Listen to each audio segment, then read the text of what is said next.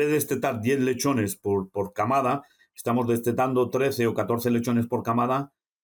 en las mismas instalaciones. Entonces, en la fase 2 o en el sitio 2, nos encontramos muchísimas veces con,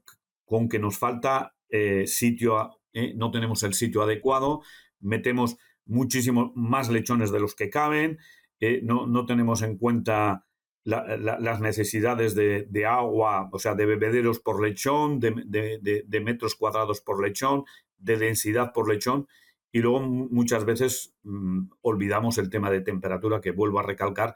que es muy importante, ¿no? Porque eh, estamos destetando cada vez lechones,